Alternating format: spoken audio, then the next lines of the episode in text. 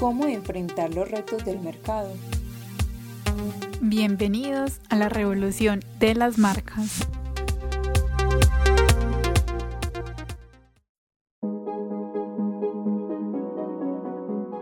Hola, yo soy Laura Cruz. Yo soy Tatiana Restrepo. Yo soy Melisa Arias. Yo soy Camila Toro y esto es Revolución de las Marcas. La sociedad cambia, los intereses de los públicos varían y las marcas constantemente están evolucionando e innovando. Pues la evolución social exige estrategias acordes a ese crecimiento y la migración por los diferentes canales y medios de comunicación.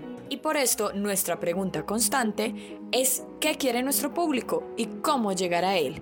Y por eso nosotras estamos aquí, para ayudarte. Partir de ahora podrás escuchar un podcast que tendrá entrevistas desde diferentes puntos de las estrategias de marca y toda la información que necesitas saber sobre la revolución de las marcas.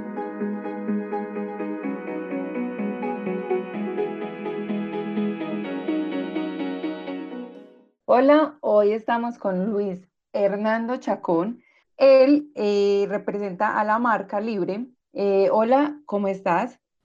Hola Melissa, ¿cómo estás? Y a todas las que en estos momentos se encuentran en el programa y a quienes nos estarán escuchando. Eh, cuéntanos brevemente qué es la marca Libre. Bueno, Libre, Libre es un emprendimiento que nace en cuarentena, que busca darle visibilidad y apoyo a poblaciones vulneradas y violentadas. En este caso, pues eh, población negra, población LGTBIQ más, eh, mujeres eh, y demás. Entonces, bueno, a través de las prendas se entiende como es una marca que, le apunta a transmitir, un, a transmitir un mensaje a través de, de prendas de vestir entendiendo pues que la moda es un acto político, o sea, el ponernos X o Y ropa es un acto político, ¿cierto? Eh, la intención de, hoy, ponerme una falda, mañana ponerme un vestido, mañana ponerme un pantalón, eh, hoy maquillarme, hoy no maquillarme, termina siendo un acto político a través de lo que decides utilizar. Reafirmas tus visiones del mundo, reafirmas tus pensamientos, entonces como que potencia el mensaje y de alguna u otra manera empieza a transmitirlo a otras personas. estrategias que demuestran responsabilidad sostenible y mejoran la imagen corporativa ante tus públicos.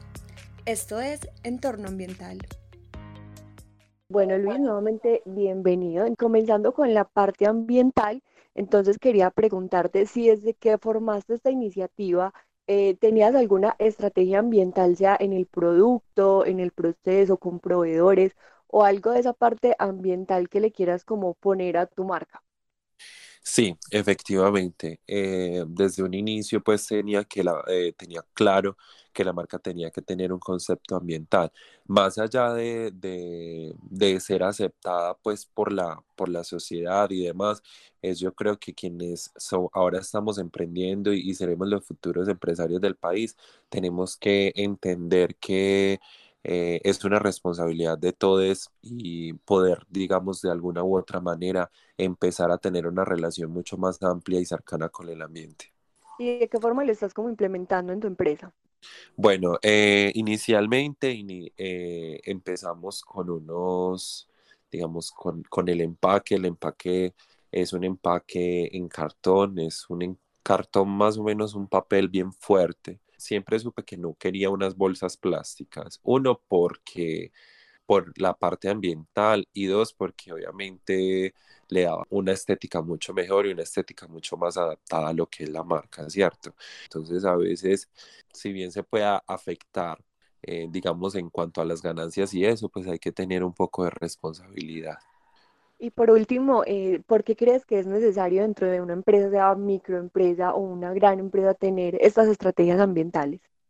Bueno, eh, es importante tener estas estrategias ambientales porque debemos ser conscientes de que pues, los recursos naturales eh, son limitados, no, no son para siempre.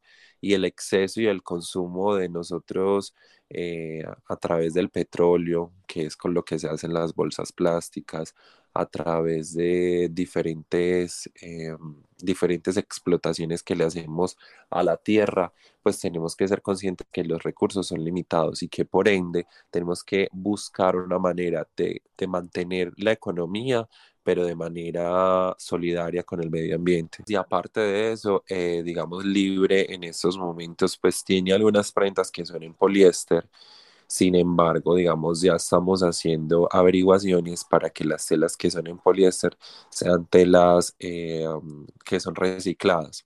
Entonces, dentro del clúster de la confección, hay algunas marcas y bueno, entre esas va a entrar va a entrar a ser parte libre que están utilizando telas que son recicladas y las reciclan a partir del plástico que hay en los océanos.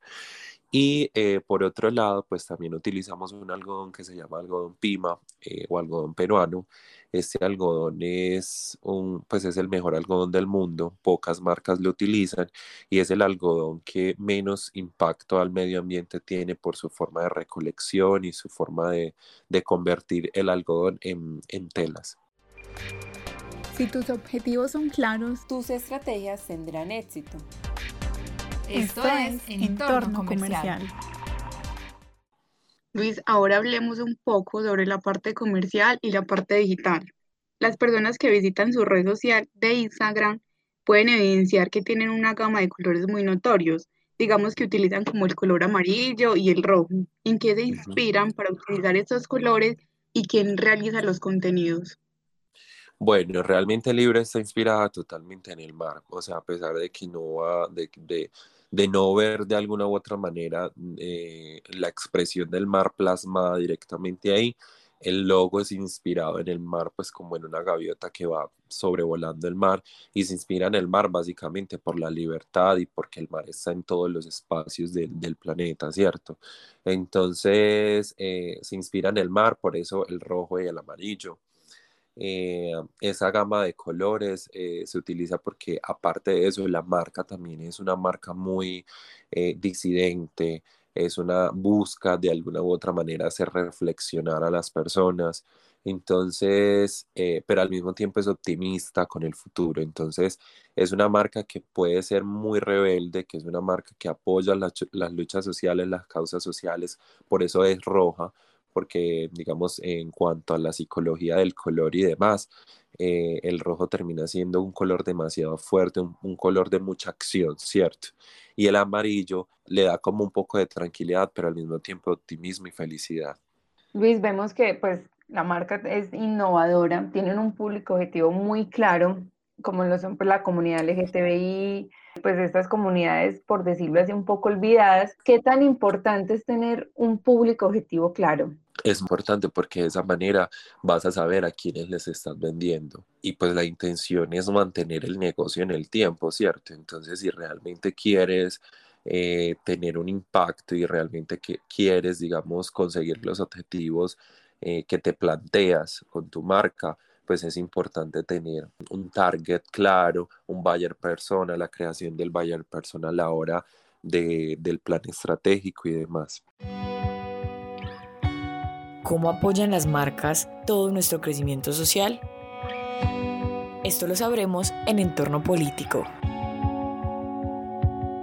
Bueno, bueno Luis, entonces aquí hablando un poquito ya como del entorno político, hemos notado las, todas las personas que seguimos a Libre, las personas que con un simple vistazo de la página podemos encontrar que Libre tiene una posición política clarísima y que muchas empresas tienden a, no tener como esa posición política también por, por el tipo de público. Entonces, como cuál es esa posición política que, que sienta libre y que dice nosotros, esta es nuestra línea política y las personas que se identifican es con esta. Entonces, ¿cuál es esa línea y cómo decidiste que esa fuera la línea política de tu marca? Camila, bueno, eh, algo que aprendí cuando estuve viviendo en Brasil fue que las marcas no son entes no son una cosa inexistente. Si bien pueden ser cosas intangibles, las marcas sí pueden pensar. las marcas sí pueden relacionarse, las marcas sí pueden llegar a tener un impacto dentro de la sociedad.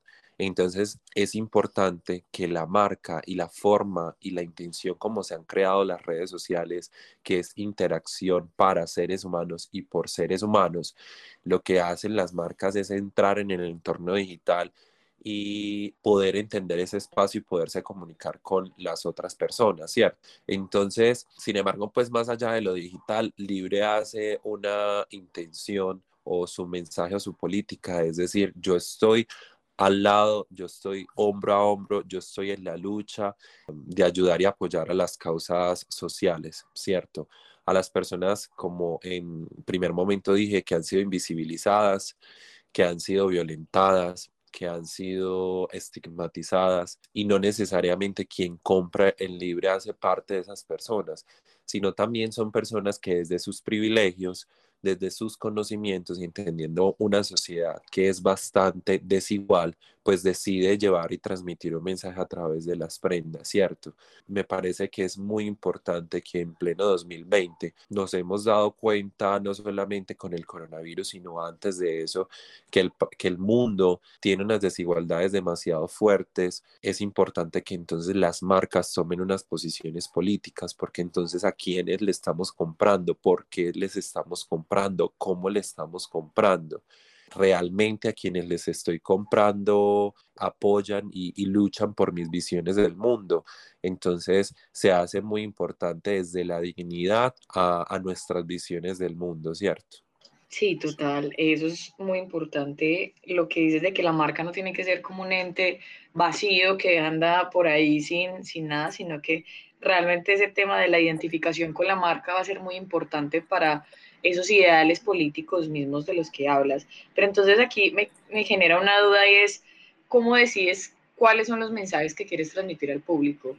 Bueno, de alguna u otra manera, pues si bien Libre y Luis son personas diferentes, eh, son organizaciones diferentes, eh, de alguna u otra manera se tocan. Entonces, cuando decido yo qué es lo que, lo que iba a iniciar a publicarse, es porque digamos, yo pensé en algún momento y es una visión que tengo, creo un producto de un servicio que, que usted compraría, que usted le gustaría tener.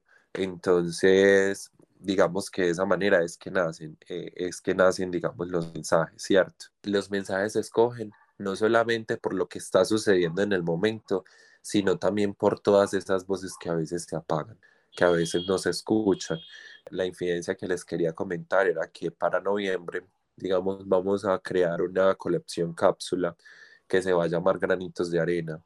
Entonces, Granitos de Arena busca que a través de simbología ya no transmitir un mensaje y que todo el mundo lo entienda, sino a veces el microcosmos, o sea, nosotros, eh, desde nuestro universo, somos los únicos que realmente importan para entender un mensaje. Entonces se va a llamar granitos de arena porque Granitos busca a través de simbología, utilizando diferentes generaciones del mundo, inspirarse en eso. Entonces es una colección para diciembre, para, eh, digamos, temporada decembrina, que busca transmitir un mensaje, pero no es para que todo el mundo lo entienda, sino que quien lo está utilizando pueda verse como reflejado. Entonces ya saben para todos los que nos están escuchando que tienen que estar muy pendientes de esa nueva colección.